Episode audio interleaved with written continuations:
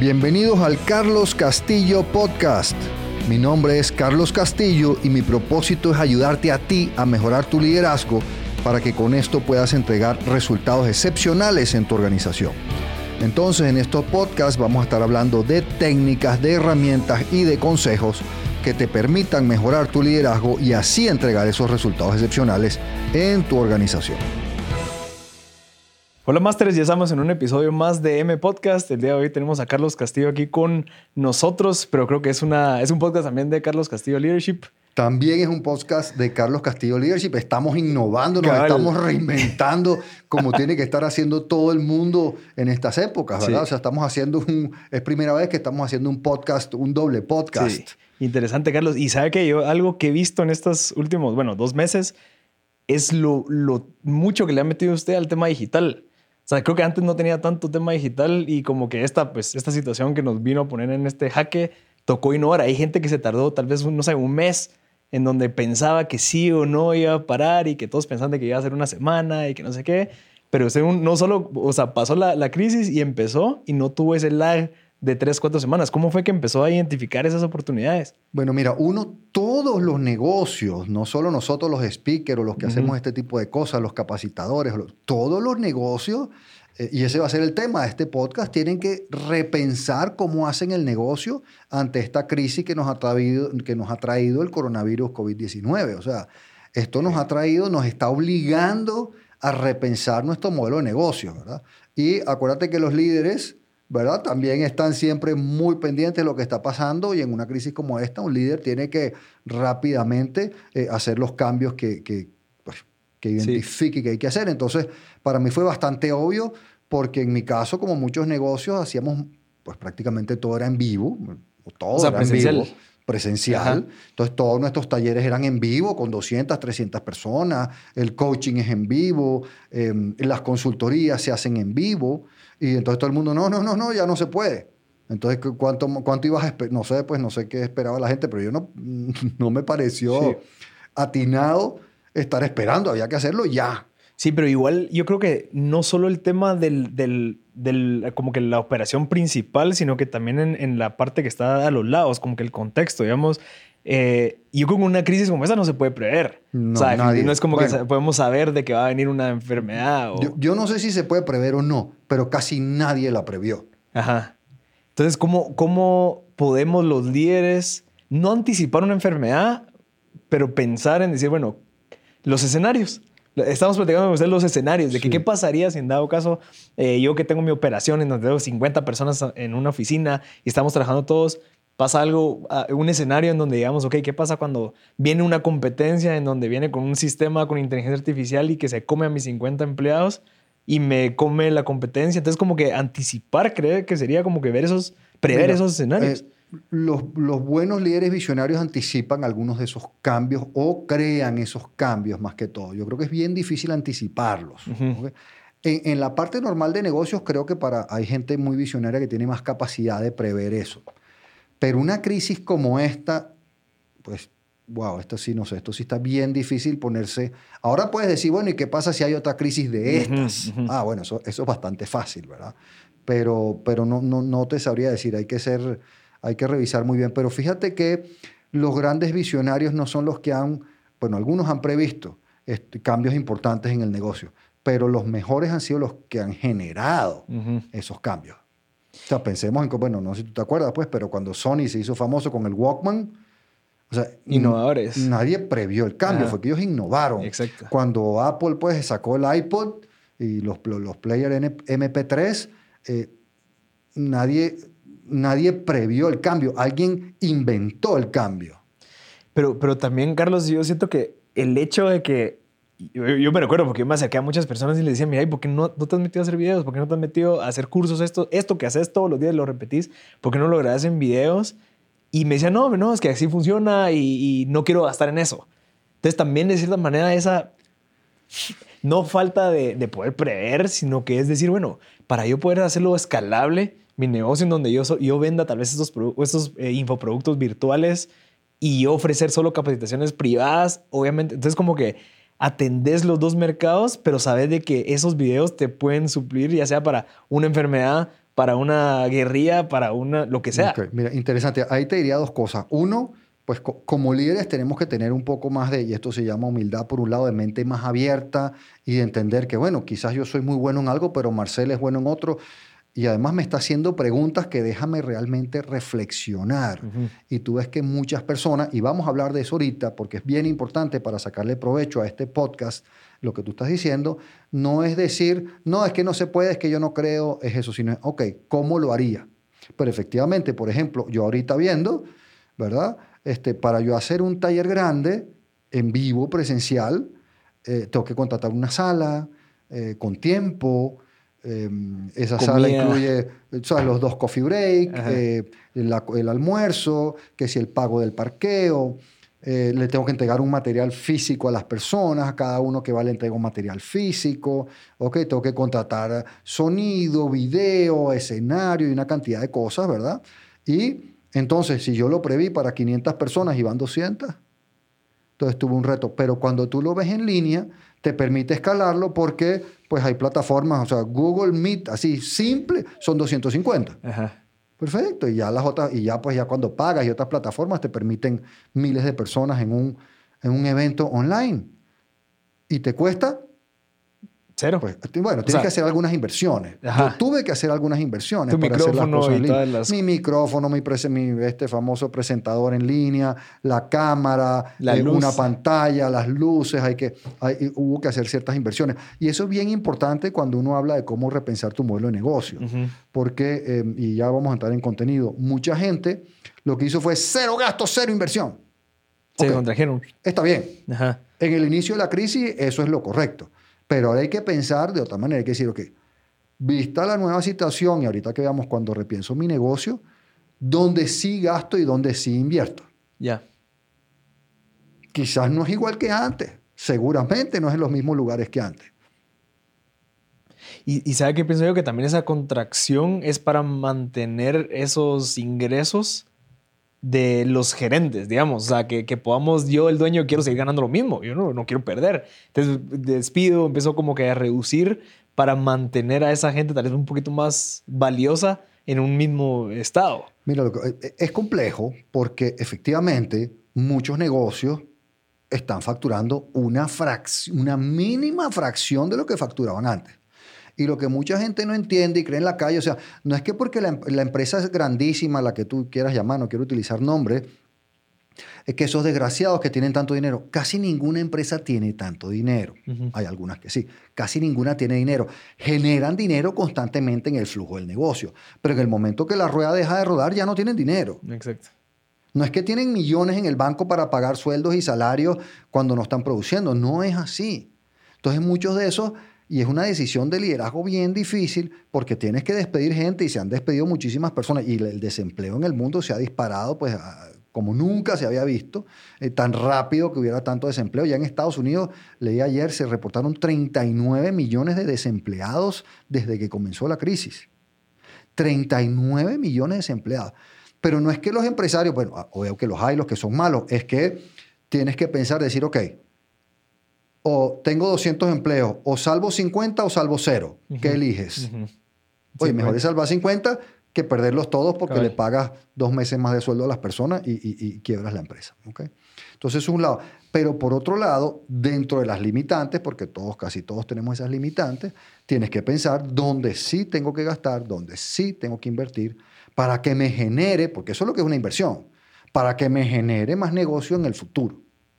Obviamente ahorita tiene que ser en el futuro, en el Sí. futuro inmediato, porque casi nadie, no quiero decir nadie, casi nadie tiene dinero ahorita para invertir en una inversión que, bueno, en todos dos años va a generar los retornos. No. Bueno, depende, hay empresas que sí, pero la mayoría de nosotros no, la mayoría de nosotros tiene que correr, hacer ciertas inversiones para que me genere negocio pronto. Pero bueno, entremos en... Solo antes de entrar, Ah, antes de entrar. Carlos, tengo otra, otra cosa. Creo que antes de entrar al modelo de negocio como tal de ajustar, creo que vale la pena cuestionarnos la propuesta de valor. Por o sea, supuesto. entender de verdad, porque yo, es algo que comparto mucho y lo he pensado, como que lo que te trajo aquí no te va a llevar allá. Entonces, siempre hay que estar en esa constante, ¿será que lo que estoy ofreciendo de verdad estás resolviendo el problema con el cual empecé? Porque es cierto, a veces, ok, yo, yo soy innovador en tema de podcast, buenísimo, y lo empiezo a hacer. Seis meses después ya hay alguien más que lo puede hacer, porque al final es una metodología que se puede replicar. Entonces yo en seis meses, o en, esos seis meses, tuve que haber pensado, okay, ¿qué más puedo ofrecer? ¿Qué cambios puedo hacer? ¿Qué más le puedo agregar? ¿Qué, qué, pivot, ¿Qué pivot puedo hacer, verdad? Para poder seguirle agregando valor y no quedarme con eso que ya cualquiera lo puede hacer. Entonces, seis meses después, te volvés a cuestionar. Entonces, yo creo que antes de entrar a evaluar tu modelo como tal es, bueno, ahorita que, me, que pasó esta crisis en donde se me, pusieron en jaque, me movieron la alfombra, eh, se puso a temblar todo, ¿será que verdad yo nunca revisé mi propuesta de valor? Porque si en dado caso me despidieron, digamos yo siendo un profesional me despidieron o mis clientes ya no quieren mis servicios, ¿qué tanto valor de verdad le estaba generando? Bueno, mira, muchos deberíamos estar haciendo eso en el curso normal de nuestro negocio. Estar constantemente revisando, y, recuerdas que hablamos de esto en algún momento y está en mi libro, el, el, plan estratégico hay que revisarlo mínimo cada seis meses, preferiblemente cada tres. Entonces, eso es lo que uno debería hacer como líder. Cada tres meses, ok, si no lo haces cada tres meses y lo haces cada seis, le ganaste a casi todo el mundo. Pero cada seis meses repiensas tu modelo, tu, tu, tu, plan estratégico. Tu plan estratégico incluye tu modelo de negocio, tu propuesta de valor, como tú lo llames. Al final, eh, son, son componentes más o menos de lo mismo. Hay que revisarlo cada tres meses o cada seis meses y hacer los ajustes viendo qué está pasando en el mercado, cómo están mis clientes, cómo están mis resultados y todos esos temas. Entonces, sí, había que hacerlo. Lo que pasa es que esta crisis nos obligó a hacerlo y pues debería hacerlo muy rápido. Ya no tiene, bueno, déjame que en tres meses voy a repensar el modelo de negocio. Aquí tienes días o semanas para repensar tu modelo de negocio. O sea, pues mi esquema era de talleres en vivo, en persona, con centenas de personas. Sí, y, y Eso ya no sé, o sea, yo no sé cuándo se Tú puedes hacer todas las apuestas que quieras y va a ser muy importante que hablamos de esto. Pero yo, por ejemplo, yo no creo que yo pueda hacer un taller en vivo con mucha gente de aquí a fin de año. O sea, ya ese, ese servicio, ese producto ya no... Pues yo creo que volverá. Que desarrollar otro. Yo creo que volverá, porque somos seres humanos, no se te olvide esto, esto es bien importante, somos seres humanos y necesitamos el contacto. Definitivamente. ¿Okay? Pero para que ese contacto vuelva, la gente tiene que estar mucho más tranquila y mucho más segura de que no se va a enfermar y no se va a morir de coronavirus COVID-19 porque fue un evento. Ahora, ¿cuándo va a ocurrir eso? Yo creo que pasarán meses. Entonces, reinventé y dije, bueno, entonces, ¿qué hago? Bueno, tengo que poner en línea. ¿Cómo lo hago en línea? Pero eso, pero eso, Carlos, eso se pudo haber hecho hace seis meses. Por supuesto. Un año. Por en Donde, porque ya existen tendencias. Hasta uno puede decir, bueno, que. O sea, yo creo que el tema es también trabajar inteligentemente. Sea, yo ir a repetir todo, ir a hacer esto mil veces, digamos, yo soy un consultor o lo que sea. Yo prefiero desarrollar un libro, prefiero desarrollar cursos, prefiero desarrollar un podcast en donde tal vez lo valioso sea lo, la, la parte mínima pero de cierta manera tener una estructura detrás que atienda un montón de necesidades por diferentes áreas para que cuando de verdad mi propuesta de valor única, que era la presencial, ya no valga, ya tenga toda esta estructura montada. Sí. Ahora, eh, una de las cosas que vas a ver cuando entremos en materia es que lo que está pasando, algunas cositas son nuevas, nuevas, pero en realidad lo que está pasando es lo que tú estás diciendo. Son una cantidad de tendencias que ya venían y que esto las, las acelera o las refuerza tú vas a ver que pocas, no es que ninguna, algunas cosas son totalmente nuevas, pero muchas no son nuevas. Son temas que ya venían y se están reforzando. O sea, la tecnología de dictar un taller online, webinar, eso no es nuevo. Mm, mm, mm. Eso no es nuevo, eso tiene años. Ahora, yo no lo había hecho. Esa es innovación, entre comillas, ahora, que ahora... Ahora estoy obligado a hacerlo. Pero ya tú vas a ver cuando entremos en materia que muchas de las cosas son tendencias que se refuerzan. Sí. Y, y, antes de avanzar al modelo de negocio como tal de un negocio, también veamos la parte del valor de una persona profesional, porque vamos, estoy seguro que hay gente que está trabajando, que está en jaque, de que me suspendieron, que no sé si me van a despedir. Ahí también la propuesta de valor es clave y creo que una, un patrón entre la empresa y la persona es esa, esa falta de, de arriesgarse a salirse de la zona de confort, de decir, bueno, cuestionarme, ¿de verdad el trabajo que yo estoy haciendo agrega demasiado valor a la cadena de valor dentro de la empresa? Puede ser que sí, puede ser que no. Y si no, ¿qué puedo hacer yo para entrar en esa cadena de valor? ¿Qué tengo que estudiar? ¿Cuánto me tengo que desvelar? ¿Me, levanto más temprano? ¿Voy al gimnasio? ¿Leo el libro de Carlos? ¿O ¿Qué es lo que tengo que hacer para volverme más valioso? Porque es exactamente como en el mercado de las empresas. Pero, pero eso es igual, lo dijiste, es igualito que las empresas. Yo tengo que revisar mi plan estratégico personal. Exacto. Y eso no se hace. Casi nadie lo hace. Pero por ese, ese, yo siento que es el tema de salirse de su zona de confort. Yo estoy como, me pagando mi dinerito, tengo mis gastitos, tengo mis amigos, pero de verdad esa aspiración a, nombre, yo quiero ser el líder, yo quiero ser el CEO. Bueno, mira, a ver, no todo el mundo tiene esa personalidad, ese carácter. No todo el mundo la tiene. O sea, hay gente que tiene más hambre, más ambición, en el buen sentido, ¿verdad? Eh, no, no, en el sentido de avaricia, sino ambición, de crecer, de superarse, y hay gente que tiene menos, entonces es una elección. Eh, va a haber mucha gente que de esta crisis va a salir fortalecida. ¿Ok? ¿Por qué? Porque se puso a aprender, bueno, aprovechó que ahora no, ahora no dedico dos y tres horas de tráfico al día, entonces ahora hago ejercicio, ahora leo, este, y, y hay gente que decidió pues quedarse llorando en su casa, viendo, viendo series en televisión, que flojera leer, ahora me da más flojera hacer ejercicio. Entonces hay de, hay de todo en este mundo que Dios creó, ¿verdad? Sí. Sí, pero creo, creo que vale la pena e, evaluar a la gente que está escuchando, siéntense, evalúen, decir, bueno, de verdad, ¿qué tanto valor puedo yo incluso crecer como persona? Porque, o sea, así funciona este juego. O sea, nosotros estamos metidos en un mundo digamos, estamos jugando el juego de Monopoly en donde querés carreteras, querés salud, querés seguridad, tienes que pagar tus impuestos. Y para poder pagar tus impuestos tienes que ser valioso para percibir ingresos. Entonces, estás en ese juego. Y si no, pues tienes que, o sea, la idea de ser valioso. Pero mira, yo creo que, o espero, que la gente que escucha nuestros podcasts, ¿verdad? Porque, porque yo he visto tus podcasts y los míos, y nosotros tratamos de generarle valor a gente que quiere mejorar, superarse, crecer. Entonces yo espero que los que, están escuchando nuestros podcasts, no, son de esas personas que no se quedaron solo viendo series y mirando para el techo y comiendo y tomando sin hacer nada, sino que sean aquellos que dijeron, bueno, Ok, estoy encerrado, ¿qué hago? ¿Cómo reinvento? ¿Qué aprendo? Déjame aprender cosas. Escucho este podcast para aprender y vamos a hablar de eso. Y hice más ejercicio y leí más. Y sí, está bien, yo, vi, yo también he visto series, eh, pero estoy leyendo pero más. Consciente, y he tomado varios webinars para yo aprender también. Sí, entonces, pues esperemos que la gente que nos escucha a nosotros sean de eso. Y aprender, todo lo de aprender. Vamos a recordarles eh, lo que llamo las tres preguntas del desarrollo, que es fundamental ahorita los que estén escuchando nuestros podcasts. ¿okay?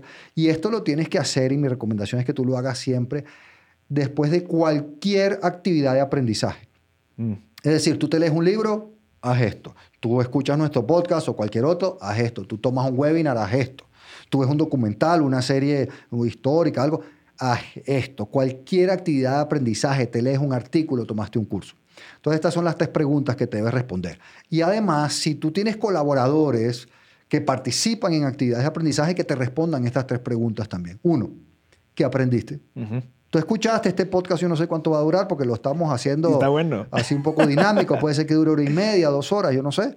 Bueno, tú terminas, pregúntate y escribe qué aprendí. Exacto. ¿Qué aprendí de este podcast, de, este, de esta actividad de aprendizaje? Buenísimo. Si aprendes algo, y hay un refrán que dice, el, aprendizaje y el conocimiento no sirven de nada si no lo aplicas. Tener la cabeza llena de conocimiento y aprendizaje es inútil si no lo aplicas. Entonces la segunda pregunta es, ok, ¿qué voy a hacer yo diferente? ¿Qué acciones concretas voy a tomar e implementar de ahora en adelante en base a lo que aprendí? Porque si no, perdiste el tiempo. Y la tercera pregunta es, bueno, ok, ¿cómo eso me va a ayudar a mejorar los resultados? Que yo me establezca medidores para mejorar mis resultados que yo voy a medir. O sea, yo voy a tomar estas acciones y esto me debe generar este impacto en los resultados. Y eso es importantísimo. Entonces son tres preguntas. Yo le agregaría una, Carlos. El tema de a quién se lo podría enseñar. Ah, ok. Porque creo que es valioso y me pasa a mí que cuando, cuando te emocionas, ves un contenido y dices, se lo quiero enseñar a mi papá. O sea, se lo quiero enseñar a mi hermano, se lo quiero enseñar a mi novia, se lo quiero enseñar. Pero cuando se lo enseñas en el sentido que se lo querés explicar y transmitir, ahí aprendes vos porque tenés que organizar tus ideas y decir, mira, esto funciona de esta manera. Ok, bueno, ahí, ahí tocaste también otro punto. ¿Cuánto retenemos de las diferentes actividades de aprendizaje? Okay. Entonces, son, son varias, pero me voy a sintetizar en, en, en tres o cuatro. Cuando tú solo lees, esto es estadístico, por supuesto, hay personas que tienen más retentiva en diferentes actividades porque hay temas de, de, cómo funciona tu cerebro. Pero la estadística es que tú lees alrededor del 10%, que tú retienes, perdón, alrededor del 10% de lo que lees. Entonces, tú te lees un libro. Si solo lees. Si solo lees. Ajá. ¿Ok? 10%. Tú retienes alrededor del 50% de lo que ves en video porque oyes y escuchas a la mm. misma vez. Ahí retienes alrededor del 50%. Ves y, ves y oyes. Ves y oyes. Ajá. Y por eso es que los videos han tomado tanta fuerza. ¿Ok? Por eso es que tú ves ahora que, por ejemplo, en las redes sociales, Todo el eh, cada vez más es video, aunque sean videos cortos. Eh, por eso tú ves un TikTok que es un minuto. bueno, sí hay mucha gente que pone, hay muchísimas temas de tontería, pero también hay contenido interesante de un minuto en video. Mm. Eh, tu- YouTube, por supuesto, es video. Entonces tú retienes alrededor del 50% de lo, que ve- de lo que ves y escuchas en video. Después tú retienes alrededor del 70-75% de lo que discutes y debates con otros. Entonces, cuando yo te hablo de esa primera pregunta, ¿qué aprendí? O cuando, te, cuando tú le preguntas a un colaborador tuyo que participó en una actividad de aprendizaje, ¿qué aprendiste? Lo estás llevando a ese 70-75% retentiva. Cuéntame qué aprendiste. El tener que reflexionar, debatir, compartir. Aquí todavía no estamos enseñando, estamos compartiendo. Eh, Oye, ¿qué te pareció ese libro? Cuenta qué cosas interesantes te salieron de ese libro, qué aprendiste, que eso que te obliga a buscar en tu cabeza esa cosa que por ahí está, eso no se pierde, eso por ahí está, lo que pasa es que no logramos accesarlo, eh, entonces te, te sube tu retentiva alrededor del 70-75%. La siguiente es que tú retienes alrededor del 85% de lo que haces. Ajá. Cuando mi primera pregunta es qué aprendiste, la segunda es qué vas a hacer. Ahora, cuando tú vas y lo haces, porque la segunda todavía estamos en ese 75% de debatir, pero cuando tú vas y lo aplicas, ok, aprendí de feedback. ¿Qué vas a hacer? Bueno, ahora le voy a dar feedback eh, a, a tres colaboradores a la semana, siguiendo esta metodología que me enseñaste. Cuando lo haces, entonces tu retentiva sube al 85%. Y la que tú dijiste, cuando tú le enseñas a otro lo que aprendiste, tu retentiva sube al 95%. Ujú. Porque cuando uno va a enseñar, realmente uno, uno se encuentra muchas dudas, uno indaga más, uno estudia más y uno aprende muchísimo. Y yo, por ejemplo, mis talleres que los he dado, pues no sé, yo he perdido la cuenta. Eh, eh, aunque me fascina cada vez que lo doy, yo me la gozo como si fuera el primero. No, más que si fuera el primero, la verdad. Porque creo que lo hago mejor cada vez. Eh, yo siempre aprendo algo. Siempre me surge una reflexión, una- un aprendizaje. Entonces siempre estás aprendiendo, a pesar de que el contenido es, pues obviamente se va ajustando un poquito, pero fundamentalmente es el mismo. Uno va aprendiendo. Entonces 95% de retentiva cuando tú le explicas a otro. Sí, también recibimos preguntas que nos hacen cuestionarnos lo que Claro. aprendimos. Entonces, así te, ya respondes con tu pensamiento crítico, entonces ya reforzas ese conocimiento. Ahora, pero eso requiere un punto que tú dijiste al principio, estar abierto a estar de tu zona, fuera de tu zona de confort y aceptar una pregunta que a veces te deja, Exacto. oye, mira, la verdad no sé, Me no se me había ocurrido. No es que me clavaste, es que me diste una oportunidad de aprendizaje.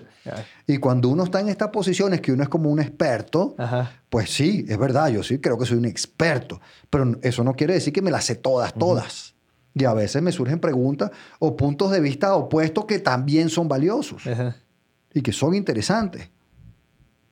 O cosas en las que estamos de desacuerdo, pero bueno, a- entiendo tu punto y lo acepto aunque no esté de acuerdo contigo y no me enojo contigo, que es otro tema importantísimo en el liderazgo, el tema de, de saber debatir y aceptar ideas diferentes, aunque no estés de acuerdo, que el mundo de hoy, eh, y aquí nos estamos yendo a otro camino, pero, pero ya vamos a regresar, eh, eso se ha vuelto terrible, que las personas cuando hay diferencias de opinión se pelean, se insultan y se enojan. No, eso no lo hace un líder. Podemos debatir aunque estemos en desacuerdo. Y sin ese es, y es otro nivel de, de Sí. conciencia. Claro. Pero bueno, Pero bueno, sí. entrémosle, mire.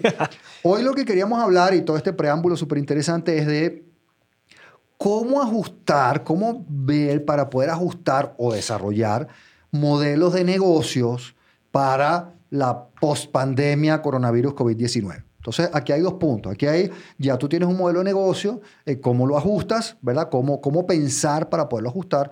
Pero por otro lado, y tú que tienes muchos seguidores emprendedores sobre todo, pues yo también algunos, eh, esto va a generar oportunidades. Es una crisis muy fregada, muy difícil, muy profunda, pero esto va a generar oportunidades de negocio. Entonces, ¿cómo, cómo pensar en posibles oportunidades de negocio? Sí. Sí, porque ahorita lo que vino a hacer es poner de cierta manera como que en un canvas en blanco y, y al mismo nivel casi toda la, la competencia.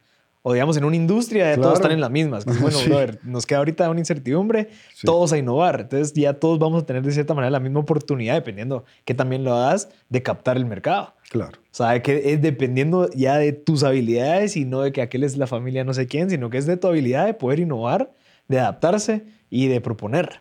Y además, ahora hay que innovar en cuestión de días o semanas. Ujú.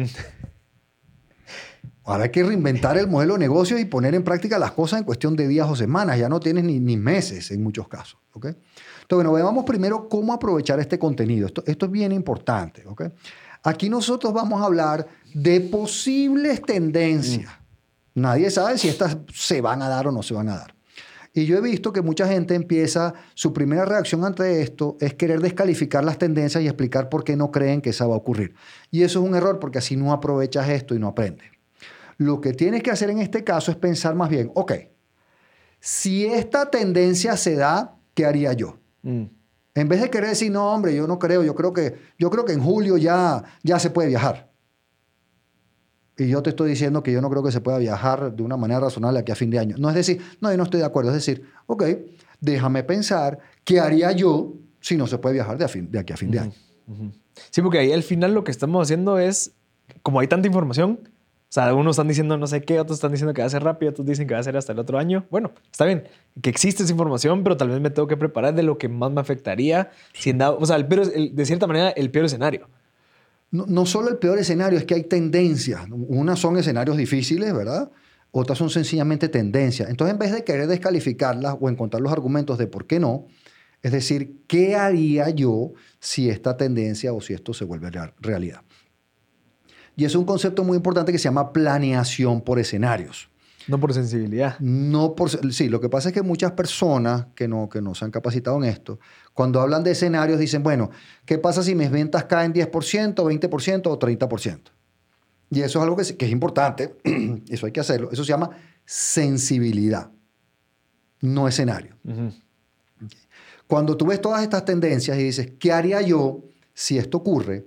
Lo que te va a pasar es que en los diferentes escenarios o tendencias que estamos hablando, tú te vas a encontrar que las acciones que tomarías son las mismas. Mm. O sea, tres escenarios siempre es el mejor. Pues normalmente tres es un buen número. Hay gente que tiene esto bien sofisticado en sus organizaciones y hace más. Pero con tres estamos bien. Escenarios diferentes, no sensibilidades diferentes. O sea, estamos hablando de no, poder, viajar, de que esta enfermedad sigue a más, digamos, el transporte. Claro, que no hay transporte público, de que el distanciamiento social se mantiene un año más, de que no hay vacuna en dos años. Esos son escenarios versus sensibilidad. Y tú empiezas a ver qué harías tú en cada uno. Y lo que vas encontrando es que te empiezan a salir puntos comunes que en cualquiera de los escenarios igual lo harías. Mm. Y esos son los que tienes que salir a aplicar rapidísimo, versus querer apostarle a un escenario u a otro. Sí, y eso al final es eso, o sea, siempre estar en la vanguardia de, decir, bueno, que, o sea, que no nos caiga, no, hay, un famoso dicho, pero como que, que no te visite el que no quieres que te visite en ese momento, sino que prevéelo y estar siempre listo. Y esa es habilidad de líder, pues estar es siempre una habilidad clave de líder. Estar cuidando a tu gente, estar cuidando a que esta organización pues no falle, porque eso es lo que, lo que quieres cuidar. Sí. Entonces, bueno, vamos a entrar en materia. Vamos a hablar de, de seis palancas que yo he encontrado que son bien interesantes. Reflexionar, bueno, esto, me lo, esto lo aprendí también en un, webinar y me pareció súper interesante y le he metido mucho. Eh, de, cómo reflexionar en, en cómo cambiar, ajustar o desarrollar tu modelo de negocio. Entonces, vamos a ver cuáles son las seis palancas. La primera es cómo hacer los negocios sin contacto, sin contacto entre las personas. ¿ok?, eh, la segunda es lo que se llama, en, español no, hemos, no, no, no suena tan bonito, hazlo tú mismo, el do it yourself. ¿Ok? Eh, el do it yourself es donde tú le trasladas una parte de la actividad al cliente o al proveedor. Después está el tema, y, hablando de lo que hablamos hace un rato, esto no es nuevo, ¿ah? digital en línea. Vamos, después vamos a, le voy a entrar acá una Que no es solamente estar en Facebook, que no solamente es tener digital, Cómo poner tu negocio digital en línea cómo hacer las cosas protegidas. Esto es muy particular al, tema del coronavirus. O sea, que nos vamos a poner trajes de hazmat eh, para, para, viajar. O, si voy a un restaurante, ¿cómo vas a vestir a la gente? Bueno, eso, es la parte protegida. pensando en la parte protegida, ¿no va incluido ahí también el tema de, de proteger la data? Como se está digitalizando, también considerar ese tema de, bueno, ¿cómo para y adentrarme en esa parte de IT y decir, bueno, esta gente... Eso va a ser un reto en la parte digital en línea. Ah, ok. Pero aquí estábamos pensando de, protegido en particular contra el contagio. Fisiológicamente, ok. Físicamente contra los contagios. La quinta, yo sé que está un poco más compleja y va más a empresas más grandes, pero la parte de robótica, robotizar, automatizar las cosas. Pues en algún momento vendrán los deliveries por, por drone, pero ya estamos viendo carritos, drone que te entregan las cosas. Entonces ahí lo tengo robotizado y lo tengo sin contacto. Ajá. ¿Verdad? Y la última es limpio. ¿Ok? En algunos casos no te la quitas. ¿Ok? ¿Cómo vamos a ir a un gimnasio ahora? ¿Cómo le quitamos el miedo a la gente de ir a un gimnasio? Pues tienes que asegurarme que está limpio. O sea, el gimnasio no lo puede, o sea, sin contacto, pues no sirve nada, ¿verdad? Do it yourself, pues ya el gimnasio por definición hay una buena parte que es do it yourself. Yo, yo no puedo levantar las pesas por ti, ni puedo correr por ti, ni puedo hacer el stretching por ti, ¿verdad? Entonces, sin contacto, do it yourself, digital en línea, protegido, robótica, limpio. ¿Okay? Y yo les voy a ir contando ejemplos por el camino de cosas que yo he visto que se pueden cambiar. Entonces, veamos cuál, cuál ha sido el impacto. Ya, no es tan inicial, ya tenemos dos, tres, cuatro, cinco meses, seis meses, dependiendo del lugar con este tema. Ajá. ¿Ok? Sí, desde diciembre, finales de diciembre del año pasado. Primero lo dijimos al inicio, es un escenario no previsto. O sea, casi nadie había previsto una crisis de esta magnitud, lockdown, cuarentena, toque de queda, caída, eh, freno dramático de todas las economías en sincronía a nivel mundial. O sea, yo no creo que nadie, bueno, alguien seguramente lo hizo, pero prácticamente nadie había previsto esto. O sea, el peor escenario de la gente no había previsto esto. Por supuesto, esto genera una reducción sustancial dramática de los ingresos en la gran mayoría de las empresas e industrias. O sea, casi todo el mundo su facturación es una fracción de lo que era antes de la crisis, eso ya lo hablamos. Otro tema es este tema del aislamiento social. De que ya no salimos, de que ya no nos juntamos con los amigos, con la familia, de que no vamos a la oficina. O sea, ese tema del aislamiento social. El nivel de ansiedad, estrés y miedo eh, es altísimo. Hay gente eh, que, que, que, está realmente pues, muy ansiosa, muy asustada, ya a nivel paranoico con la enfermedad. Otros ya estamos desesperados eh, de salir, pues. Y lo otro es el nivel de desempleo acelerado y dramático. Como dijimos al principio, solo en Estados Unidos, ayer vi, se reportó 39 millones de desempleados desde que comenzó la crisis. Y, y pasaron en dos semanas de la tasa de desempleo más alta de la historia, la, tasa de empleo más alta de la historia, o sea, el menor desempleo de la historia en Estados Unidos. A la, más... A la, mayor tasa de desempleo, en cuestión de dos o tres semanas. Entonces, esto es un cambio dramático. Esos son algunos de los impactos iniciales. ¿Cuáles han sido las medidas iniciales que han tomado mm, pues, los negocios? Bueno, primero hay que entender, como vimos al principio, que inclusive el sector formal de la, de la economía pues casi nadie tiene recursos para enfrentar esto. O sea, hay pocas empresas tipo Apple, Microsoft que tienen miles de millones de dólares en el banco en efectivo que pueden enfrentar la crisis, pero la mayoría de las empresas no la pueden enfrentar porque no, no funciona así la mayoría de las economías de los negocios, ya lo hablamos. En los países en desarrollo, nosotros estamos en Guatemala, que es un país en desarrollo, por supuesto. En los países en desarrollo que tienen sectores informales que con frecuencia son más de la mitad de la economía, en México, Guatemala, toda Centroamérica, Suramérica, el sector informal no tiene ninguna capacidad de respuesta a no facturar durante una semana. O sea, súper, súper difícil para el sector informal el manejo de esta crisis. Y eso es una parte importantísima del consumo. Ya estamos hablando que representan con frecuencia más del 50% de la economía. Entonces ese es otro tema gravísimo. ¿Qué hizo la mayor parte de las organizaciones? Bueno, lo primero, lo correcto, había que hacerlo. Preservación del efectivo. No gastamos, no invertimos, em, cortamos todos los costos que se puedan. Unas tuvieron que reducir gente inevitablemente. Las que tenían posibilidad agarraron todas sus líneas de crédito y agarraron todo el efectivo ahí, endeudándose, pero tengo el efectivo para, para, para subsistir. Ya después veremos cómo lo pagamos. Sí, porque eso se tuvo que haber proyectado de cierta manera, ¿o no?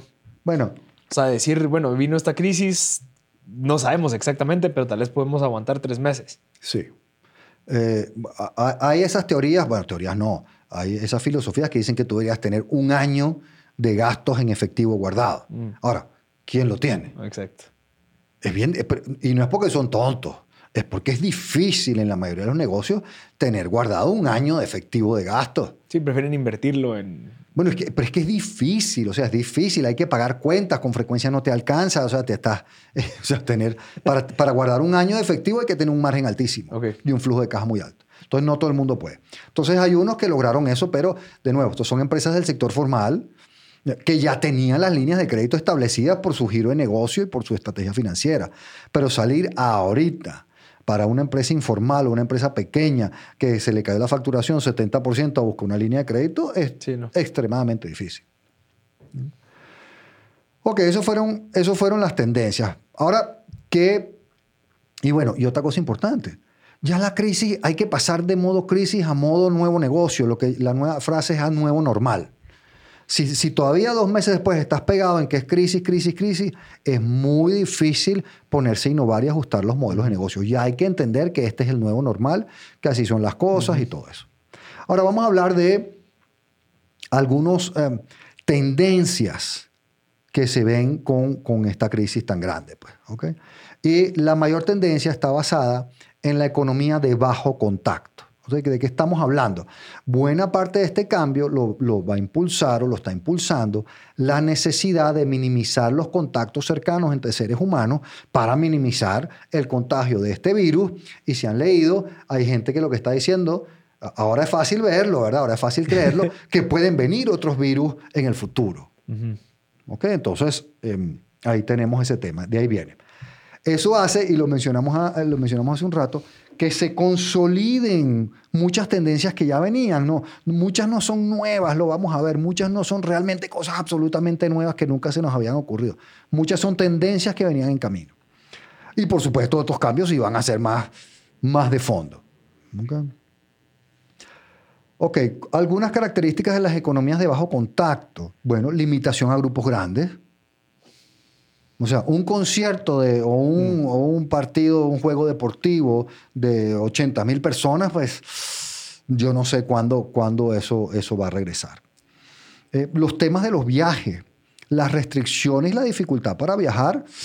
Wow, mira lo que dijimos. Ahorita en España, por ejemplo, bueno, creo que todavía no están, están aceptando solo nacionales y, y, residentes, pero están hablando de 14 días de cuarentena para viajes del extranjero. Entonces tú tienes que pensar que si tú vas a viajar, tú antes podías viajar y tengo una reunión importantísima y me voy dos días y vengo. Eso ya no, ya no da. Y el costo de estar 14 días en cuarentena, encerrado en una, y más el aburrimiento, en una habitación de hotel pagando room service, porque no es que puedes salir a comer al restaurante, estás en cuarentena. Y lo otro es el nivel de exigencia que va a haber con la salud e higiene de las personas. ¿Quién se le había ocurrido antes de esta crisis que tú ibas a llegar a una planta, una instalación, una oficina y que todo el mundo le íbamos a tomar la temperatura y lo íbamos a registrar y que si estás tosiendo no puedes entrar.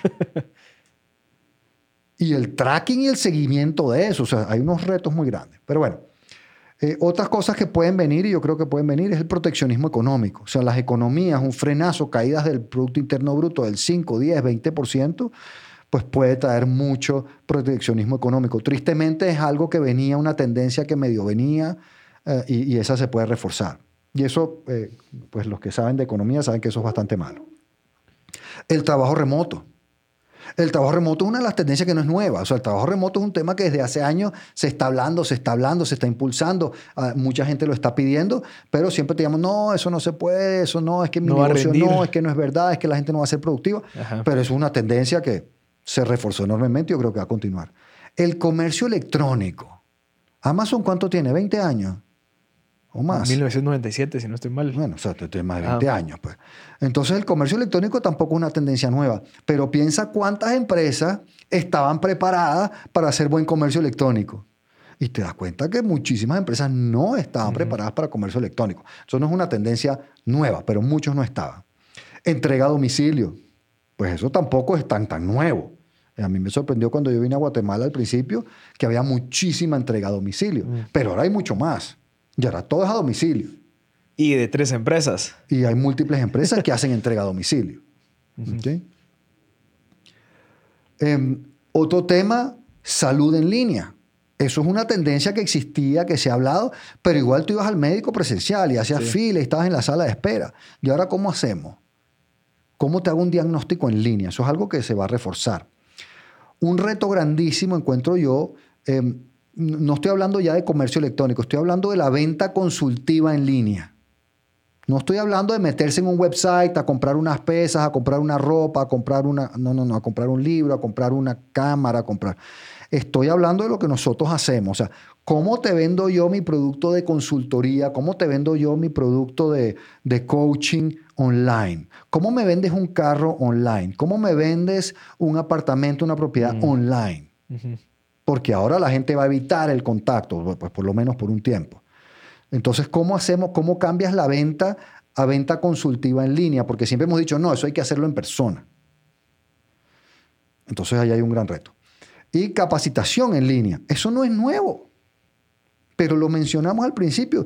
Mis capacitaciones eran presenciales. Y ahora me tengo que reinventar y estoy en eso para hacerlas en línea, porque por un buen tiempo creo yo que van a tener que ser en línea. Y ni hablar de la industria del entretenimiento. Ya hemos visto artistas haciendo conciertos live Sí. en línea. Entonces, todo eso son tendencias que vienen. Y esas, y esas, perdón, esas están dentro del modelo de negocio del tema de sin contacto. Ahora vamos a hablar de, de, de- de cómo estas cosas aplican a esas, a esas seis Sí. palancas. Ah. Con ejemplos un poquito más concretos. Ya. Y solo una pregunta, Carlos, tal vez con su experiencia, el tema este de esta crisis que les estamos viendo actualmente, yo lo visualizo como una curva, ¿sí? Que, que incrementó y obviamente en algún momento va a bajar. ¿Qué va a pasar con los negocios que dijeron, bueno, voy a innovar y voy a hacer todo esto digital, pero después me doy cuenta que ya el virus ya se fue, ya no existe ese miedo, ya la gente quiere asistir a mi clínica? ¿Qué va a pasar? Bueno, acuérdate lo que dijimos. Lo interesante de los escenarios es que hay temas que en cualquier escenario funcionan. Entonces, tomemos mi caso o el tuyo. Si yo ahora doy los cursos en línea y después puedo volver a dar los presenciales, ¿qué efecto negativo puede tener? Al contrario, más Ninguno, alcance. Exacto. O sea, en vez de tener que tener gente, yo puedo tener, ahora puedo tener más opciones. Yo puedo tener los, los, los talleres presenciales a un costo más alto. Exacto. Tengo un producto, ¿verdad? Pero una limitante mucho más compleja de la cantidad de participantes.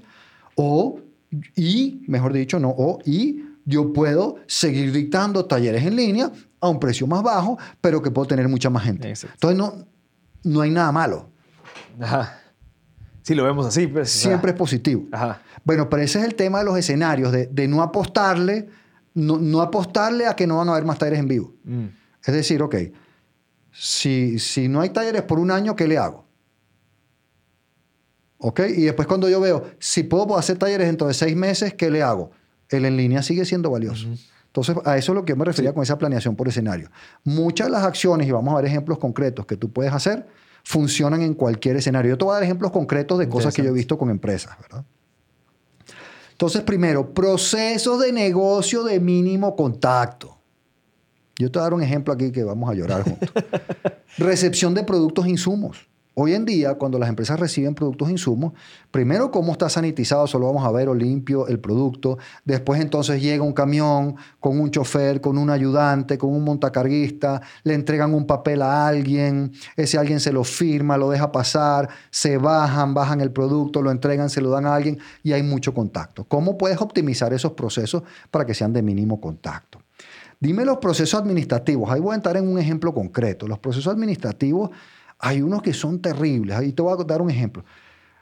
Uno más difícil se me hace a mí son los procesos de producción en plantas, en, por ejemplo, las maquilas, en los restaurantes, todo eso que tú tienes mucha gente trabajando junta y cerca normalmente. Una oficina donde antes tenía gente en, su- en sus cubículos o en, o en espacios abiertos uno al ladito del otro. ¿Cómo cambiamos esos procesos de producción para hacerlos de mínimo contacto? Ya hablé de los procesos de venta consultiva. Esos eran procesos en persona. ¿Cómo los cambio para que no haya contacto? En el otro lado, la entrega de los productos. La entrega de tus productos. ¿Cómo lo hago de mínimo contacto? Por supuesto, ya hablamos de la entrega a domicilio. ¿Y cómo hacemos empaques que le generen a la persona mínimo contacto y seguridad de que eso está limpio? Y todas estas reuniones de trabajo. O sea, ya, yo, bueno, yo creo que muchos ya estamos hasta aquí de los, de los Zoom, de los Webex, de los Microsoft Teams, de los, de los. Google Meets, de pasar horas pegado viendo una pantalla, ¿verdad? Pero tu- tus reuniones de trabajo en el futuro, pues algunas van a tener que ser de mínimo contacto, los viajes y todo eso. Em, ¿Qué impacto puede traer esto? Y después te voy a contar el ejemplo. ¿Aumento en la productividad? Optimizar estos procesos te puede aumentar o te debe aumentar la productividad.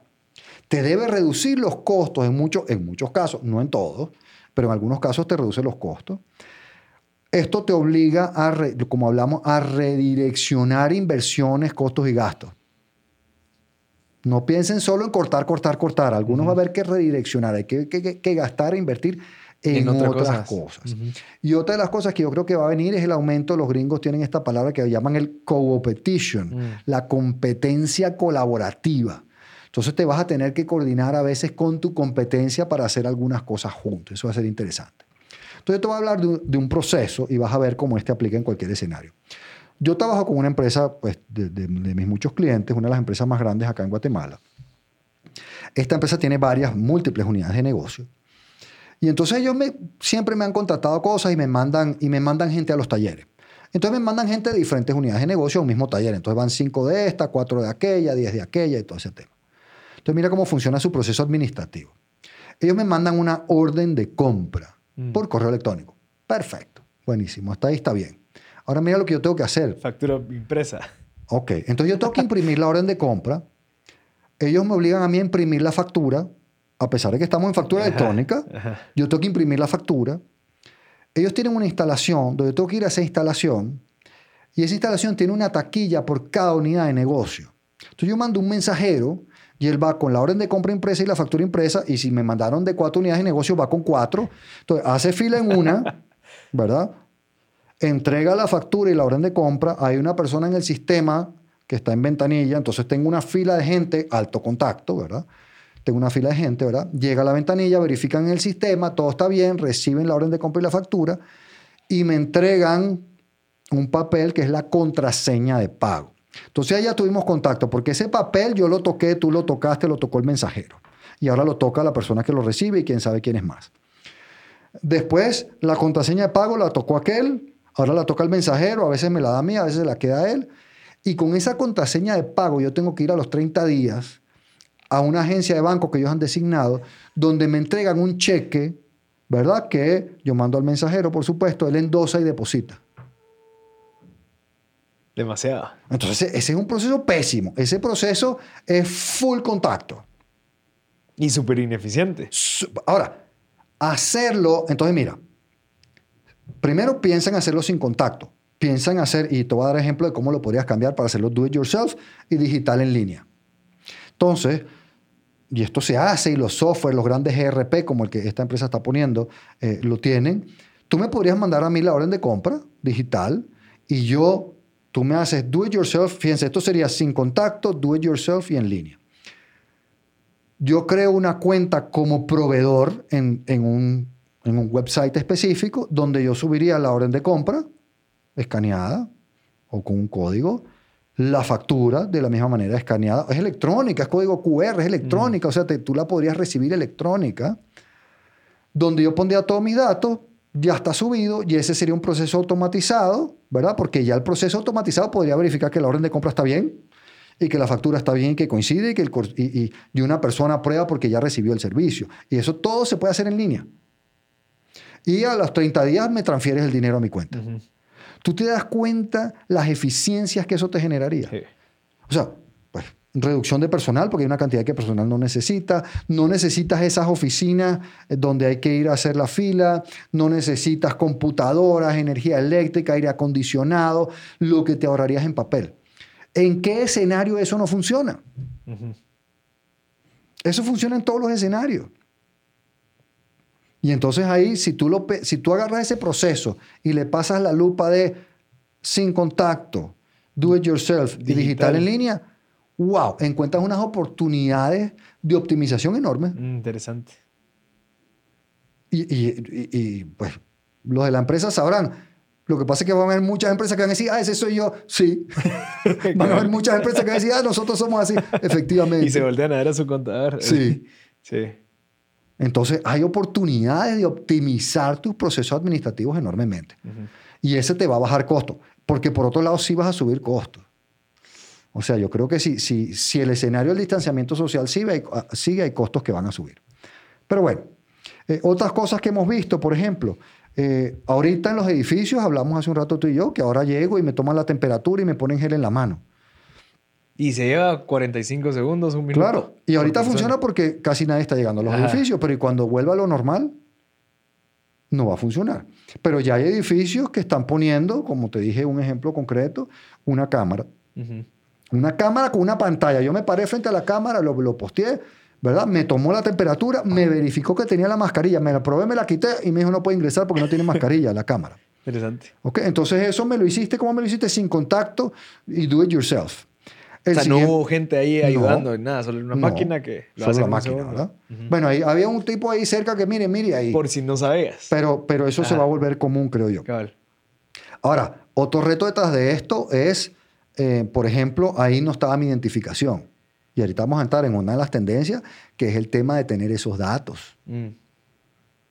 Porque si tú vienes infectado con una infección como el coronavirus, COVID-19 u otra de estas así tan complicadas, pues el tracking de todo eso. Pero bueno, por ejemplo, yo tengo un cliente que ya, eh, si tú quieres hacer servicio a tu vehículo, van a tu casa, lo traen, le hacen el servicio, te lo regresan y te ofrecen y tú puedes ver que lo van a sanitizar, lo van a limpiar el muchacho que está ahí. Mm. Entonces lo hicieron sin contacto y limpio.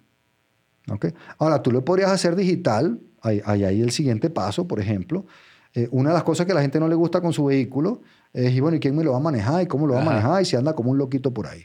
Pero esto existe desde hace mucho tiempo. Cámaras que se ponen en el espejo retrovisor que filman hacia adelante y hacia atrás. Mm. Entonces muestran al, al- al chofer, al piloto y hacia atrás y ven hacia adelante. Entonces tú sabes si el tipo está manejando o no está manejando con prudencia, si llega el cinturón, si chocó, si fue culpa de él o no fue culpa de él. Entonces ahí podrías meterle digital en línea. Mm. Bueno, ya hablamos de órdenes de compras pagos. Bueno, gimnasio, cómo hacerlo más limpio. Bancos. O sea, los bancos todavía tenemos mucho tema de cheques y cosas. O sea, mira los bancos, por ejemplo, en Guatemala. Si yo tengo una cuenta en moneda local, yo puedo hacer transferencia a cuentas en moneda local, pero no me deja hacer o, sea, o me cuesta hacer pagos a moneda diferente. Entonces yo tengo una tarjeta de crédito, que aquí hay tarjeta de crédito en moneda local y en, y en, y en dólares, yo no le puedo pagar a la tarjeta de crédito online en dólares, Mm. pero sí puedo hacer un cheque para ir a depositar en el banco a esa misma cuenta en dólares. Entonces hay un proceso que los bancos deberían optimizar. Entonces hay muchas oportunidades. Entonces se eliminan gente en las agencias, se eliminan emisión de cheques y una cantidad de beneficios. Entonces hay mucha oportunidad. Entonces es solo a nivel de procesos de negocio. Ahora hablemos de el aumento en la ansiedad, el estrés y la soledad que está trayendo esto. Eso es bien difícil, la gente encerrada, lockdown, mucho menos contacto. Somos seres humanos. El contacto, el contacto y la socialización es una necesidad humana. ¿Ok? Y esa se está viendo muy limitada. Entonces, ¿esto qué te puede traer? Ausentismo. Ahorita la gente, el ausentismo está bajo eh, porque la gente no quiere perder su trabajo, ¿verdad? O- Ausentismo, baja productividad si la gente está con ansiedad, estrés. Y por supuesto, todo este tema del desempleo es muy complicado. Eh, algunos impactos, aumento en la necesidad y demanda de otras fuentes de ingresos. Entonces eso es algo muy común en otros países, en Estados Unidos en particular, tú ves personas que tienen dos y tres trabajos o que tienen un trabajo y un negocito al lado. Esa es una tendencia que no es nueva, pero que yo creo que se va a reforzar. Eh, que si yo tengo, eh, tengo un trabajo y a la misma vez tengo un negocito y quiero conservar las dos por si acaso. Con el tema digital, o cómo sería. Sí, Pues, o sea, No sé, hay, hay muchas opciones, pero digital lo hace muy fácil. ¿Verdad? Eh, psicoterapia y coaching en línea. Eso nunca, o sea, eso, eso tenía que venirse, está, pero ahora, Sí. psicoterapia como tal y coaching, que es lo que yo hago, ya estoy haciendo los coachings en línea. Que antes no, eso hay que hacerlo presencial y qué sé yo. sí, porque que, tenés que ver el cuerpo y todo Sí. eso, sí. Lo cual tiene una parte cierta, ten cuidado. ¿Cómo vas a hacer tus programas de clima y motivación en las empresas? Cuando la gente va a tener mucho menos contacto social, va a venir mucho menos a la oficina. Allá hay una oportunidad de negocio. Alguien va a inventar cosas para eso. ¿ok? Ya nosotros estamos haciendo temas ahí. Aumento en la demanda de compañía, mascotas. ¿Verdad? Para tener compañía en la casa, más mascotas, por ejemplo. Interesante. Ya hemos hecho mucho socialización y entretenimiento en línea. O sea, ya yo he tenido llamadas en, en algunas de las plataformas con mis amigos del bachillerato. Sí, con, un- nosotros con una pareja de amigos el otro día hicimos. Nos sentamos, nos servimos nuestro vinito, nuestra comidita, lo pusimos en la compu, ellos allá y nosotros aquí y, y platicamos en línea. Yo sé que no es lo mismo, pero ya está ocurriendo. Ajá. Hablamos de los conciertos en línea. El otro día hice una cosa que me encantó. Yo tengo un tío que es súper buen cocinero. Y entonces nos invitó a cocinar en línea. Mm. Entonces nos mandó la receta y en línea nos fue explicando, Ah, nosotros en la cocina con mi esposa, cómo hacer la cosa. Cocinamos una pasta divina con una salsa de hongos espectacular. eh, y después nos sentamos en la mesa con, bueno, esto fue con el iPad ahí, viéndolos a ellos y nosotros, y así hicimos la cena. Entonces son todas tendencias que, que hay ahí que, que están en aumento. Sí, se, se abre un mundo de oportunidades y Pues, posibilidades. como dijimos, unos llorarán y otros venderán, venderán los pañuelos. Entonces, para los emprendedores y para las empresas que hay muchas oportunidades de ponerse a meterle cabeza a esto, pues esta es una metodología que yo recomiendo, sugiero, que yo estoy haciendo, eh, para que empieces a ver cómo, cómo adaptas el negocio. Otro impacto, por ejemplo, la preocupación por la higiene de productos y personas. Vuelvo al tema. ¿Cuándo pensaste tú que antes de entrar a un edificio te iban a tomar la temperatura? Y Dios libre si estás tosiendo. Mm. No te dejo entrar. Si estás tosiendo, estás moqueando, no te dejo entrar. o sea, está, tú estás sano. Estás bien, seguro, porque si no, voy- no me junto contigo. Cabal, ¿Sí? O sea, antes era un chiste. Ah, tienes gripe. Bueno, aléjate un poquito de mí, pero cabal. pero tranquilo. ¿ok? Entonces, impactos, verificación de higiene y salud de las personas, que es lo que estamos mencionando. Ahora, en las empresas, esto tiene una derivada muy, muy compleja, que es el, el registro de esa data, y ahí nos vamos a digital, ¿ok? El registro de esa data, ¿cómo lo haces sin contacto? Do it yourself, digital en línea. ¿Cómo manejas esa data? ¿Dónde la registras? ¿Cómo la manejas? En nuestros países no es tan complejo. Imagínate en países desarrollados donde hay retos enormes con la privacidad de la información personal. Mm. ¿Cómo lo van a manejar las empresas? Los riesgos legales que van a estar enfrentando. Bueno, pues ahí hay alguien que va a vender el pañuelo. Cabal. Ahí hay alguien que va a vender el pañuelo para eh, darle esa solución a las empresas. Cambios en los empaques de los productos para estar seguro que el empaque es más limpio y no me vas a contagiar porque una persona que tenía la enfermedad lo manipuló. Eh, enfoque más grande en limpieza y desinfección. Ya hemos visto varias empresas que han tenido casos y nos dicen ese, esa instalación va a estar cerrada por, dos días porque vamos a hacer una desinfección profunda. Em, salones de clase, eh, ca- carros, buses, aviones, barcos, to- todo ese tipo de cosas, ¿verdad? Y lo mismo la recepción y la entrega de los productos sin contacto. ¿ok? Porque todavía yo pido mi pizza hoy y el señor me la entrega a la mano. Y no sabes en dónde estuvo. ¿sí? Y él tocó el empaque, y por mucho que tenga guantes y que tenga mascarilla y que yo también, allá hay siempre un, un temita, ¿verdad? Entonces ahí hay de nuevo impactos y posibles oportunidades de negocio. Ejemplo nuevo, lo de las cámaras de temperatura. Este tema del seguimiento a los empleados. ¿Cómo le vas a hacer seguimiento a tus colaboradores o a visitantes? Eh, por ejemplo, tú- hablamos tú y yo lo que estamos haciendo. eh, y yo veo aquí una oportunidad para algunos emprendedores. Yo ahorita estoy transmitiendo desde mi casa. ¿Sí? Pues bueno, yo compré un equipo y compré una cámara y una pantalla de 75 pulgadas para hacer. ¿Hasta cuándo puedo hacer eso? Mm. Porque entonces tengo que decirle a, la- a toda la gente en mi calle, cállese todo el mundo, no, no hablen fuerte, no hagan ruido, no pongan la música que yo voy a estar transmitiendo. ¿Ok? El perro que no ladre. ¿Sí? Pero, eh, fíjate que pedí una cotización en un estudio de grabación y no me la han mandado desde hace tres semanas. Mm. O sea, que hay una oportunidad de negocio. Si tú me ofreces un buen servicio a un buen precio, donde yo llegue a tu estudio y tú estés insonorizado y tenga buen aire acondicionado y una transmisión en vivo espectacular, y, y tú mismo me pongas las plataformas de transmisión y no tenga que hacerme rollo con el- la tecnología, sino con el contenido, y yo llegue ahí y haga mi webinar o grabe mi video, media hora, 45 minutos, hora y media, dos horas, lo que sea, ahí hay una oportunidad de negocio. Mm. Y en la medida que me la puedas hacer sin contacto digital, mejor. Yo solo llego, tú no me, me- ni me abres la puerta, yo paso por allá. Esto, sí, pongo mi compo, enchúfese aquí, conéctese aquí. O sea, ahí hay oportunidades de negocio para, para, para este tema. El tema de los viajes. Vamos a hablar de siete tendencias, vamos por la cuarta. El tema de los viajes. Ese sí está complicado, lo veo yo. Por uno es el miedo al contagio. Sí, el miedo al contagio porque en los viajes normalmente los aviones, buses, barcos, todo eso, eh, la fila de inmigración, de, el check-in de la aerolínea, son filas de gente con mucha aglomeración. Em, las atracciones turísticas importantes en el mundo es muchísima aglomeración con personas que tú no sabes quiénes son, ni dónde vienen, ni si están enfermas o no. Ya estamos viendo, lo mencionamos hace rato, restricciones y cuarentenas. Entonces irme de viaje para pasar 14 días en cuarentenado de ida y 14 días en cuarentenado de regreso, Primero, pues que se me acabaron las vacaciones para la mayoría de los seres humanos. Dos, el costo. Y tres, el tiempo. Entonces es bien complicado. Entonces, ¿qué impactos puede tener? Bueno, aumento en la necesidad del turismo local. Yo me subo en mi carro, yo me subo en mi vehículo con mi familia y yo manejo y ahí vamos todos tranquilos. Y entonces ese miedo se me va. Turismo sin aglomeraciones. Turismo remoto, o sea, aquí en Guatemala, los cenotes, Huehuetenango. Eh, bueno, turismo en realidad virtual, por ejemplo, pero ese pues está bien. Eh, y eh, otra cosa que puede traer es la necesidad de combinar trabajo y placer ahora, porque si me tengo que ir de viaje, digamos que ya la cuarentena no va a ser de 14 días, sino de 3, pues entonces, oye, tengo que hacer que el viaje sea más largo porque los tiempos muertos son más altos. Entonces quizás mezcle más trabajo y placer, no lo sé. Eh, entonces, entonces, bueno, ahí salen oportunidades de negocio. Ahí salen oportunidades de negocios para ese turismo local y ese turismo remoto. Em, trabajo remoto. Esto no es nuevo. Esto no es nuevo, esto es una tendencia que venía, pero ahora descubrimos que todas las excusas de por qué no se podía hacer, pues muchas de ellas se cayeron.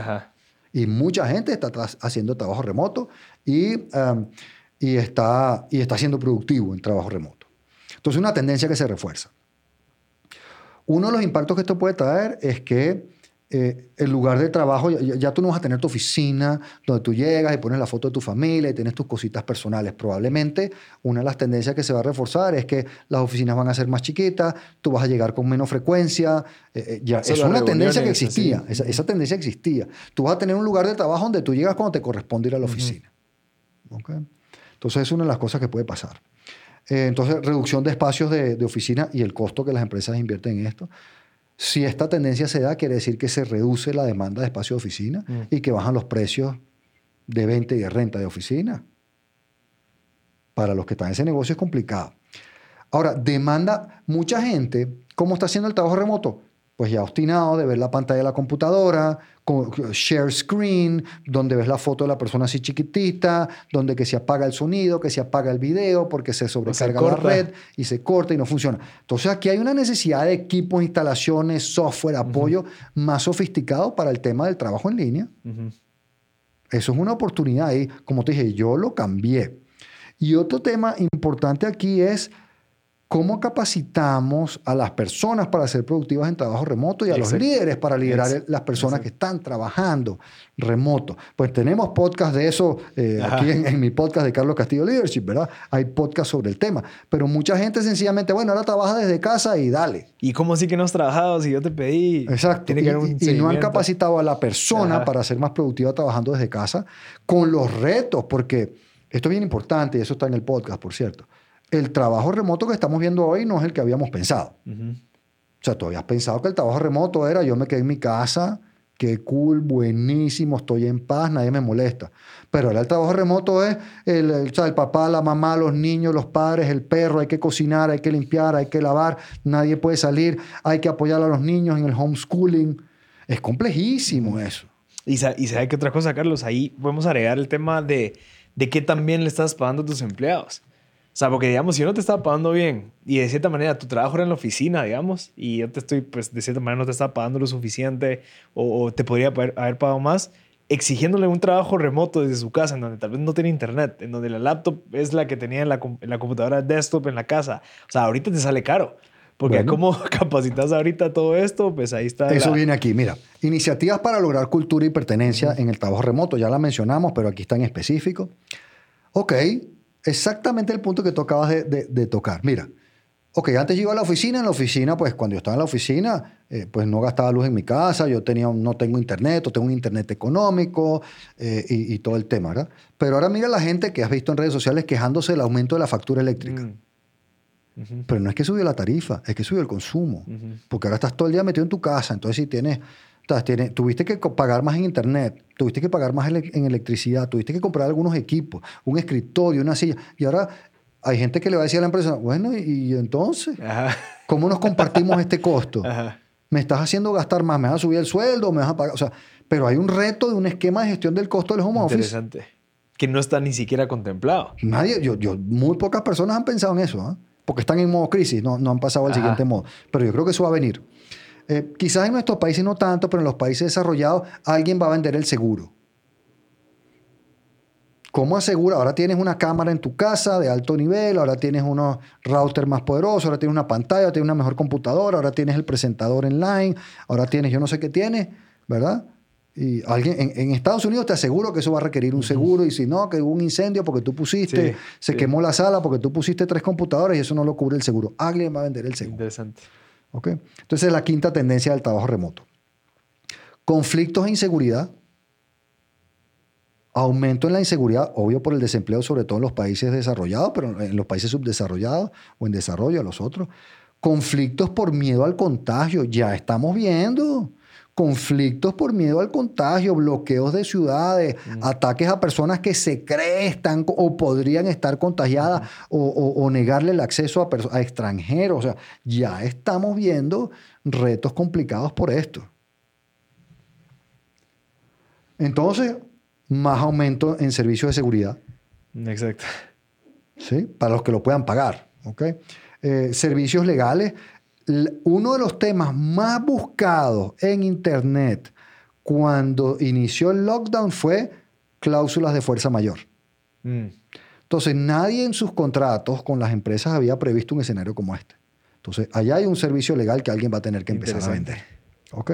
Y por supuesto, más procesos de prevención de riesgos, gestión de conflictos, inteligencia de lo que está pasando en las comunidades. Allá hay otros temas que, que pueden ser oportunidades de negocio.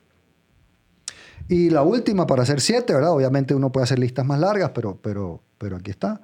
Reducción de contacto con grupos vulnerables. Eso es una de las estrategias claves que viene de esto. ¿okay? Entonces, por ejemplo, las personas mayores, ¿qué hacemos? Porque hay que minimizar el contacto. ¿Hasta cuándo? Yo no sé. Pero imagínate los pobres, deprimidos, solitos en su casa, los abuelitos ya no pueden ver a los nietos, solo los ven por, por una plataforma digital. Yo, yo no sé, pero alguien va a inventar algo para eso minimización de contacto con, con, personas que tienen condiciones de salud previas que aumentan su riesgo. Sí, pero ¿y cómo sé quiénes son? ¿Cómo registro la data? ¿Y cómo lo gestiono? Entonces, mira los impactos que eso puede traer, por ejemplo. Bueno, reducción de eventos sociales, familiares y empresariales. Ya sabemos que ahorita... A ver, ¿cuándo, vas a hacer tu boda, verdad? Eh, ¿Cómo la vas a hacer? O sea, yo, pues, tristemente, una persona que falleció. Eh, no se pudo. Entonces, el velorio fue online. Mm. Y las misas han sido online porque no, quieres tener ese contacto, ¿verdad? Eh, o sea, ahorita eh, convenciones de las empresas, eh, cosas, eventos, o sea, Las Vegas, eso, ¿cómo lo haces ahora? Disney, el IRTRA. Disney, el IRTRA, todo eso está cerrado. Aumento de banda para eventos en línea. Okay, ahorita hay muchísimo evento en línea, hay mucho gratuito, pero en algún momento tenemos que empezar a facturar otra vez, sobre todo si estamos generando valor para nuestros clientes, ¿verdad? Em, ¿Qué vas a hacer? Gestión de horarios por audiencia. Las personas mayores son de 8 a 10 de la mañana en el mercado y no vamos a dejar que entre otras personas y vamos a mantener la densidad por debajo de tal. O en el restaurante. ¿Cómo, cómo, cómo vamos a hacer? Yo no sé cómo vamos a hacer. Y lo que te mencioné varias veces, los datos de salud, cómo los vamos a llevar y cómo los vamos a manejar. ¿Cómo sé yo que tú sufres de bronquitis y eres una población de riesgo? Para tomarlo en cuenta, para cuidarte. ¿Sí? ¿Cómo, se maneja eso? Entonces, como ves, hay, hay muchísimas, muchísimas, muchísimas cosas a tomar en Son cuenta. oportunidades. Para, y oportunidades para generar negocio. Entonces, ¿qué vimos? Solo para sintetizar, vimos las seis palancas para repensar los modelos de negocio. Sin contacto, do it yourself, digital en línea, protegido, robótica y limpio y vimos siete tendencias. Procesos de negocio de mínimo contacto. Yo creo que aquí hay muchísimas oportunidades para muchísimas empresas cuando le metan cabeza a sus procesos de negocio. Aumento en la ansiedad, estrés y soledad. Tercera, preocupación por higiene de personas y producto y seguimiento. Cuarto, formas de viajar. Quinto, el trabajo remoto. Sexto, los conflictos y la inseguridad. Y séptimo, cómo gestionamos y la reducción de contacto con grupos vulnerables. Entonces ahí está, pues. Sí. Eh. No, no, y, fíjate que creo que veo esto más como, ok, hay siete oportunidades en donde cualquiera que pueda evaluar la situación en donde tal vez una industria que, que tenga esos siete y diga, bueno, yo puedo entrar en la, en la tres, en la cinco, en la siete. Hay oportunidades, solo es de, de, volver a reinventarse, digamos, y esa palabra ya estoy hasta...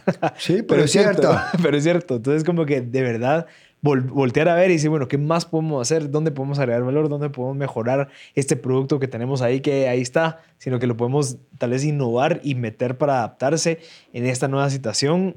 Al final, esta crisis, como, como la, la crisis una, es, es, una, es una imposición de la realidad en un momento en donde uno menos se lo esperaba. ¿Qué tan listo estabas? Eso ya, ya, ya, vimos que algunos no estaban listos, algunos no estaban estábamos listos. Eh, ahorita lo que hay que ver es, bueno, qué oportunidades existen para mejorar. Esto, este año, lo que queda el año, muy probablemente va a ser difícil para todos. Pero seguramente esto nos tiene que hacer construir para que en un año, de cierta manera, ya estemos estables de nuevo. Pero con esta, esa mentalidad, ese mindset de, bueno, voy a investigar. Y había un tema que no tocamos en esta presentación, Carlos, que creo que era en la otra, el tema de crear esas hipótesis. Empezar a hacer experimentos y, bueno, voy a probar a hacer esto, voy a evaluar esto este va a ser mi, mi, mi, medidor o indicador de que esto está funcionando. Y empezar a probar a hacer cosas. Eh, como, como ahorita estamos todos en un canvas en blanco, lo que nos toca es volver a tener esa mentalidad de emprendedor, empezar a buscar esas oportunidades y empezar a construir hacia esas oportunidades. Bueno, yo digo que esa metodología es tema de otro podcast. Ajá, para, para que le entremos. Pero, pero un punto claro es, tú dijiste, ahora está un canvas en blanco, hay que volver a pensar, a dibujar nuevos procesos de negocio.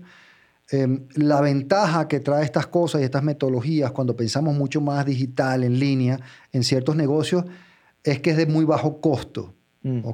Pero un cambio cultural que vas a tener que tener en muchas organizaciones es aprender a, a esa mentalidad emprendedora que muchos que quieren, pero ese tema de experimentar, de hacer pruebas, a sabiendas que algunas van a salir mal, porque así, es, así, es, así, es la innovación, ¿verdad? O sea, la, la, tasa de éxito en las innovaciones es bastante baja. Pero muchas empresas eso les cuesta a nivel cultural entender que, bueno, probemos esto. ¿Y qué pasó si el curso en línea no se vendió? Pues ni modo, no se vendió. aprendimos. algo aprendimos, ahí, ahí fracasamos, busquemos otro camino, qué ajustes hago. Y ese, ese, esa capacidad de liderazgo de volverse mucho más dinámico, mm. innovador, emprendedor, pero que va acompañada con una, con una forma eh, y esto es puro liderazgo, de gestionar esos fracasos adecuadas, porque los vas a tener. El problema es cuando los gestionan mal y entonces más nadie se le ocurre nada. Sí. Entonces, eso es tema, yo digo que de todo otro. Y todo, y todo gerente que está en esa posición ahorita es donde hay que salirse de la zona de confort y proponer, o sea, obviamente eh, ver para adelante qué se puede hacer, qué mejor hacer, salirse de la zona de confort, hacer estos experimentos, que vamos a hacer un podcast de eso porque creo que es clave el aprender a hacer experimentos en una metodología y procesos adecuados para lograr un resultado es vital. Y por supuesto, lo que pasa es que mira lo que tú dijiste, proponer pero eso quiere decir que los líderes tienen que crear la cultura donde proponer es bien visto. Porque si, oye, mira, no sé, se me ocurre que hagamos una entrevista con un famoso para subir el número de seguidores, estrategia que yo he seguido. Ay, no subieron los seguidores. Tú si eres tonto, ¿cómo se te ocurre? ¿Te equivocaste? ¿Qué más propones? Nada. Ni que estuviera loco el remate. Entonces, em, Tienes que crear una cultura desde el punto de vista del liderazgo donde se dice, buenísimo, que tu idea me había parecido buenísima, no funcionó, ¿por qué no habrá funcionado? ¿Qué cambios le podemos hacer? Oye, te felicito, tu idea, probemos otra, para que la gente también eh, sienta beneficio de estar proponiendo esas ideas y que no sea castigado por cualquier fracaso. Sí, y, personalmente también, va, de, arriesgarse a proponer, sea uno mismo, nuevas situaciones decir, bueno, esto me pasó, estoy aquí, ¿qué puedo hacer yo? ¿Será que me meto a leer más? ¿Será que empiezo a desarrollar el hábito de lectura? ¿Será que me meto a sacar un curso? ¿Será que invierto esos 300 dólares que tengo ahí en un curso que yo sé que en seis meses me va a rendir cuenta? Eso. Y, no solamente, eh, no sé, quedarse esperando a ver qué pasa, sino que empezar a proponerse uno mismo. Porque obviamente el negocio, ahí está. Y, creo que la parte de negocio lo tenemos bien claro, pero también la parte personal, que es lo que guía a esas, digamos, a mí me, fue una crisis para mí. O sea, este negocio yo lo estoy manejando, es, este negocio depende mucho todavía de mí. Y si yo no hubiera tomado las decisiones que tomé de arriesgarme y, autocuestionarme, probablemente ahora estaría sentado esperando a que esto pasara. Porque yo, yo dije, va a durar una semana. Esto va a durar una semana, dos semanas máximo. Y no sé qué fue lo que pasó que me puse a pensar y dije, no, esta vaina, o sea, hay que anticiparse, pues, a que si no funciona. Bueno, a mí, a mí me fue igual. Y por ejemplo, bueno, te voy a compartir lo mío, pues yo no quiero decir que sea bueno o malo, yo, yo solo te voy a compartir lo mío. Cuando yo empecé a ver el tema de los webinars, porque yo tengo que hacer en vivo, entonces tengo que hacer online. Pero cuando yo empecé a ver un taller, mis talleres son eh, de jefe a líder o Power Talks, son talleres de 11 horas o sea, son nueve horas efectivas, pues, cuando le quitas los coffee break y los almuerzos. Son nueve horas. Nueve horas viendo la pantalla de la computadora. viendo un compartir pantalla donde tú me ves a mí aquí chiquitito, acá en un extremo de la computadora. Eso, es insoportable. A mí me pareció que eso es insoportable, aburridísimo. Entonces dije, oye, ¿qué hago? Bueno, entonces yo tengo que poner esto como que si me estuvieras viendo en la tele, mm. presentando como algunos videos que he visto en YouTube. Entonces yo salí corriendo y ahí es lo que decíamos, a invertir pues y, y estaba facturando casi nada. A invertir y compré los equipos que hacían falta para poder transmitir así y mejorarle la experiencia a mi cliente. Exacto. Y agregarle más valor a mi cliente. Entonces ahí se generan oportunidades cuando uno, y, lo que tú dices, cuando uno tiene la apertura de decir, bueno, ¿cómo le hago? ¿Qué cambios hago? Y eso es una característica del líder, estar siempre viendo y lo vimos. Y ese mindset. ¿Cómo cambio, cómo cambio mi plan? Esto está funcionando, esto no está funcionando, ¿cómo cambio mi plan? ¿Cómo cambio mi plan? ¿Cómo ajusto mi plan? ¿Qué ajustes hago? Mis metas siguen siendo las mismas. ¿sí? Mi destino sigue siendo el mismo. Yo igual quiero tener mucha gente en mis talleres y les quiero agregar muchísimo valor y que sean interesantísimos. Pero la forma, el camino cambió. Mm. Ya no lo puedo hacer en vivo presencial. Definitivamente. Por lo menos por un buen tiempo. Y como dijimos, para repetir, ¿y, qué, y, si, y si lo hago bien en línea y después se abre otra vez y podemos juntarnos, ¿cuál es el problema? Ninguno me trae beneficio. Entonces es una acción que tengo que tomar de todas, todas. Exactamente, Carlos. Para, para ir concluyendo, ¿cómo creería que eh, un, un individuo, un, un, emprendedor que acaba de escuchar estos siete, qué es el primer, el primer paso que tiene que tomar sabiendo esto? Mira, yo, yo le recomendaría pasar por, o sea, tomar en cuenta las seis palancas, analizar los seis, las seis tendencias que vimos y que empiece a visualizar ¿Dónde ve, que es lo que yo he aprendido de los emprendedores? Yo no soy un gran emprendedor, pero eh, me, he codeado con unos que es impresionante. Como ven esto y dicen, ah, sí, y, algo que detectan y dicen, allá hay un problema. Mm. Y le empiezan a, a hurgar, a hurgar, a hurgar y a buscarle la solución al problema y de ahí sacan su emprendimiento y su idea de negocio. Mm. Yo, yo no tengo esa habilidad, pero he visto gente que es increíble cómo tú le, tú le das este contenido donde yo, pues yo, donde yo creo que yo sí soy bueno pero empiezan a decir, ah, ok, lo que tú me estás diciendo, entonces yo puedo desarrollar, porque yo sé que tal empresa tiene este problema, en base a lo que tú me dijiste, yo le invento este producto y este servicio, y, se van y inventan unas cosas increíbles los emprendedores. Exacto. Entonces, eso es lo que te diría, sigue, sigue primero las seis palancas, las siete tendencias, y empieza a ver dónde ves tú problemas de eso. Y en base a eso, pues los emprendedores son buenos, como digo, para desarrollar la oferta, que le va a ayudar a los clientes a resolver ese problema que tú detectaste. Exacto. Ok, eh, ¿dónde lo pueden seguir en redes para ver eh, todos Pues yo aparezco en todas las redes como Carlos Castillo Leadership. Yo estoy en Instagram, en Facebook, en LinkedIn o LinkedIn, como le dicen unos, en YouTube y en Spotify. Dos partes. Y, en, y el website es Carlos Castillo Leadership también. Entonces, yo creo que es bastante fácil encontrarme. No, porque gustazo, Carlos. ¿Y cómo te encontramos a, a mí?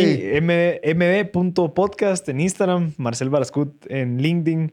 Y esas dos, esas son las que más uso. La verdad, todavía no, no me he sumergido al mundo de TikTok ni todas esas, pero hay, hay, hay, hay tendencias, hay tendencias. Y hay que ver si en dado caso nos funciona. Hablando de tendencias, hay TikTok, que experimentar. abrí la cuenta, no he posteado nada, no he publicado nada, todavía, todavía no sé, pero es la red que más está creciendo. Entonces yo tengo que ver cómo, cómo innovo y cómo hago algo en TikTok. Hay, que probar. Entonces, Carlos, qué gustazo, ¿verdad? Y de verdad creo que esto es uno. Hay bastantes, hay otra presentación con el tema de la hipótesis de cómo podemos desarrollar ese mindset correcto de hacer experimentos y por ende, ya sea dentro, ser, un entrepreneur, ¿verdad? Que dentro de una empresa y entrepreneur afuera, creo que se puede hacer bastante con una metodología bien desarrollada, con su conocimiento, con lo que yo he leído y he, y he experimentado, podríamos crear algo interesante pues vamos a hacerlo eh, y no se lo pierdan. Y espero que esto les agregue muchísimo valor. Y para cerrar, recuerden responder las tres preguntas que aprendiste. No, las cuatro. Ah, bueno, y la tuya. ¿Qué aprendiste? ¿Qué vas a hacer diferente ahora en adelante? Eso es cómo va a impactar los resultados y la de Marcele y a quién le vas a enseñar Exacto. con quién lo vas a compartir el conocimiento. Así que excelente, muchas gracias. Gracias a usted, qué gusto verlo. Adiós.